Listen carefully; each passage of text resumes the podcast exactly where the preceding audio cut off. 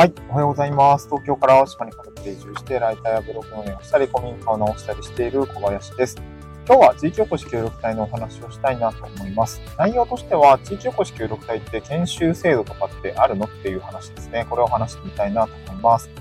えー、っと、前提としては、地域おこし協力隊の、ま、研修制度の、ま、制度設計的な前提の、まあ、こんな考えで多分設計されてるよねって話をして、えー、二つ目に、まあ、本とはいえ、あの、まあ、結論から言ったら研修ないです。なんだけど、まあ、ないなりにはあるよっていうところで、あの、二つ目の話としては、まあ、その研修制度についてのお話です。この二つを、あの、事例として紹介をしたいなと思います。で、まず前提として、地域おこし協力隊って研修制度の、おまあ、ないです。結論はないんです。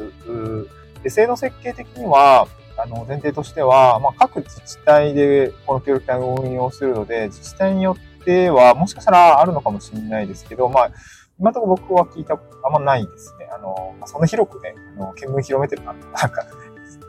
リサーチしてるかってそういうことでもないんだけど、まあ僕の知ってる協力隊の方は特に研修制度があったっていうわけではなかった。まあ、勉強会みたいなレベルはね、なんかあるみたいだったりするんですけど、まあ基本的にはないですね。で、ない、ないって言ってるのも、地域おこし協力隊って基本3年間しかなくて、で3年間、その、入って、はい、じゃあ実践の場どうぞって感じなんですね。実践の場なんですね。あの、地域に入っていって、なんかそこでの、こう、活躍するフィールドを見て、あ自分に何ができるかなとかっていうのを考えたりとか、地域に何が必要かなみたいなことを考えて、まあ、まさに実践していく場だった、だったかなと思います。まあ、まだ僕も現役なんで、あ実践する身なんですけど、そんな感じです。まあ、なので、えー、自治体から特になんか研修3ヶ月間最初こんな感じでやりますみたいなことはないすね。うん、あの担当者もそんな今ないですっていうところが多分本音だと思うんですけど、まあだから、もう何が何やら分からず入ってきてなんかこう、自分で考えてとか な、本当に、本当に何やっていいか分かんないみたいな人もいるみたいなんで、まあね、あの、研修とか、まあそのスタートアップの立ち上げ、なんか、なんかプロジェクトの立ち上げ方ぐらいはね、なんかやった方がいいんじゃないかなとかね、あの、思ったりする場面も、ああの、僕の知り合いを見ているとそういうふうに感じたりします。はい。で、まず結論としてはないですっていうことですね。実践の場だよっていうのが、これ地域おこし協力隊の、まあ、制度設計的な考え方なのかなと僕は感じていますという話でございました。で、チャプター二つ目としては、じゃあ、何々にはあるよっていう話もしたくて、あの、何々には、みたいな 感じですね。で、事例としては、まず一つが、総務省がやっている地域おこし協力隊の、まあ、研修みたいのがあるっていうことですね。で、これが一つと、あとはまあ自分で設計して研修するっていうのが二つあります。まあ、研修というか、あの、講座に申し込むと、そういうものができるよということですね。はい。で、最初の二つ目の事例としては、総務省とか各自治体だったりとか、地域おこし協力隊ネットワークっていうものが各都道府県にもあったりするんですけど、えー、そういったものを主催する研修に参加するというのが一つですね。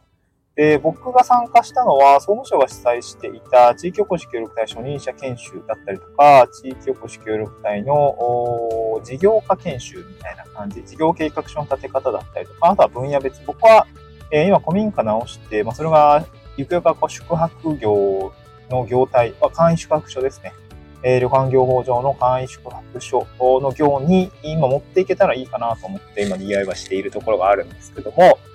なので、えー、観光宿泊分野という研修を受けたりしました。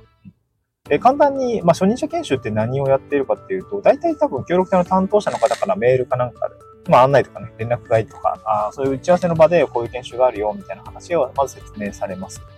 で、何をやるかっていうと、まあ、あの、初任者向けの研修なんで、地域おこし協力隊として、地域に入っていくときに心得だったりとか、あとな、えー、なんだったかな まあ、協力隊3年間の過ごし方みたいな形ですね。まあ、3年間って意外と短いからさ、みたいな 話だったりとか、まあ、あとはなんかこう、1年目はまず場に慣れていきましょう。人間関係をね、じっくり構築していきましょうだったりとか、あ最初からね、一人よがりで5月が続くとはうまくいかないよ、みたいな話があったりします。まあ、そこはね、ちょっと、んって思う時も あるんだけど、いや、最初からスパート分けないと3年間で飯食えるようになれるって難しいぜ、みたいな話は思うんですけど、そういった話があったりします。えー、最近受けたので言うと、事業化研修ですね、事業計画だ、事業計画書の作成だったりとか、まあ、えっ、ー、と、あとは融資、融資とかね、えー、お金、えの調達だったりとか、まあ、キャッシュフローの立て方みたいなあ話ですね。まあ、これは観光とか宿泊分野別の研修で僕はその宿泊業だったりとか、の部分で聞いていたりしたんですけど、あとね、今度ね、なんか DX 分野みたいなのもあって、なんかデジタルトランスフォーメーション 言ってみたかっただけなんですけど、まあ、DX、まあもともとシステムエンジニアでその分野の業態だったので、あのー、これが地域おこし協力隊としてどういう感じでこう、卒退した人が分野別にこう、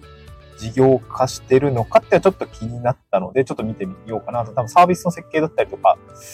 しているのかなみたいな。まあなんか普通にクライアントワークとしてね、ウェブ制作だったりとか、まあコンサルになっていってるのかわかんないですけど、なんかそういった話もちょっと興味があったので、この研修を受けてみようかなと思った次第です。まあこんな風にですね、あの、総務省の方でも、まあ結構切り口初任者向けだったりとか、えー、まあ観光、僕は観光宿泊分野だったりとか、あとはね、IT 産業、農業分野だったりとか、新規収納みたいなところの研修会というのは結構まあ、えー、分野別にやられたりしているので、そういったものを受けるのは、これお金かかんないので、まあ、お金かかったとしても活動経費で使えるんで、あの、普通に参加できます。最近は Web セミナーが多いですね。あとはね、えー、っと、総務省 の方で設計をして、多分、開催自体は各関東とか近畿エリアみたいな感じで、えエリア分かれてるんですけど、宿泊を伴ったあ他の隊員さんと合同での、まあ、合宿形式200日間ぐらいのえー、勉強会みたいなのもやっていますね。ここでも同じように、まあ結構メインは交流会だと思うんですよね。地域保守協力隊の他の隊員さんの活動を見ながらとか、あ一緒にフィールド、あの、グループワークも、最近は Web でもグループワークするんですけど、あの、まあ、あった方がね、グループワークがしやすいと思うんで、グループワーク、グループワークみたいのをして、えっ、ー、と、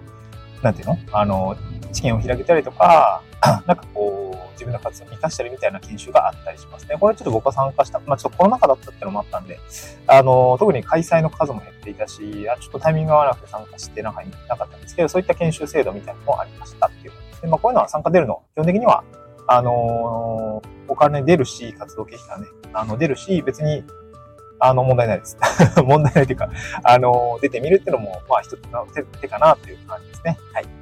で、もう最後一つ、もう一つの方は、自分で受けたい研修を、とか講座を受け、あの、自分で設計して受けるっていうことですね。えー、地域おこし協力隊って活動経費、えー、年間200万円ぐらいあります。で、これの、まあ、有効的な使い方の一つに、この研修だったり講座を受けるってことはあるかな。まあ、僕的には、これ、一番は資格の取得とかね、個人の、えー、資産になると思うに、まあ言うたらちょっとお金、お金をね、えー、使えるっていうところがあって、例えば、僕はね、えー、免許取りました。あの、バックホー、あの、ユンボとかのバックホーだったりとか、えー、ドラッグショベル、ドラッグショベルじゃない、えー、なんだっけ、あ、フォークリフト、フォークリフト。あの、重機の免許の資格を取ったりとかに当てました。あと、僕は食品衛生管理者の資格を取ったりとか、あ講習を受けたりとか、今年はあの、旅館業法のあの、なんだっけ、旅館業法じゃないわ。えっ、ー、と、あれ、えっ、ー、と、なんだっけ、えっと、えー、ツアー組めるやつで、旅行業取扱事業者ですね。これ地域限定のやつを取ろうかなと思っていて、それの資格取得だったり、書籍の購入費用に当てようかなと思ってるんですけど、まあ、そういったあ自分にあの資産が残るような、あまあ知的資産ですね。が残るような使い方が僕は個人的に一番 活動的に使い方としては一番まあいいのかなと思うんですけど、まあそんな感じでその自分が受けたい講座、例えばですけど、そうですね、なんか狩猟の講習講義っていうのを受けて、最終的に免許を取る、えー、っていう講義を受けた、自分でね、えー、申し込んで設計して、活動経費でここれ受けさせてくださいっていうのも全然できるし、まあ、あと多分ね、普通にいけると思うんだけど、イラストレーターとか、まあ、デザインの自分のスキルとしてつけたい、そのイラストレーター講座とか、まあ、ライターはちょっとわかんないけど、まあ、こうそういう講座を申し込んで、自分のね、業務として活かしたいっていうものだったりとか、そのに妥当性があるんだったら、そういう講座を申し込んで受けることもできるし、あの、全然受講できますね。こんな感じで、こう3年間の中で自分がつけたいスキルっていうのを、あの、学んで、あの、学ぶこともできますね。はい。ただし、まあ、やっぱり最初前提で言ったんですけど、実践の場っていうのは一つなので、まあ、なんかこう、協力隊の3年間使って、まるまる自己自己開発に使おうと思うと、多分そんなうまくはいかないというか、まあ、言うても実践の場なんで、なんか、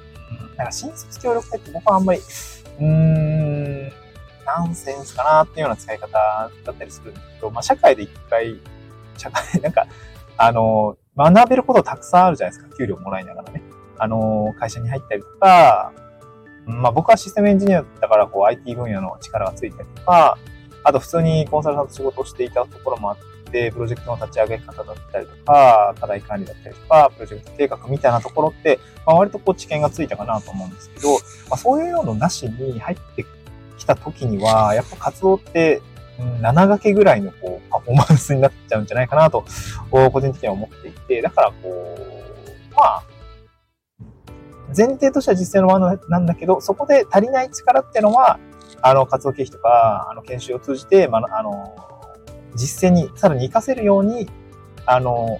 スキルをつけていくことができるぐらいの感覚で研修は、まあ、ないし、あの、組めるっていうことを考えていくといいのかなというようなお話でございました。えー、これ聞いてくださっている方、地域おこし協会興味ある方がもしかしたらいるかもしれないので、この話をしてみました。はい、また次回の収録でお会いしましょう。バイバイ。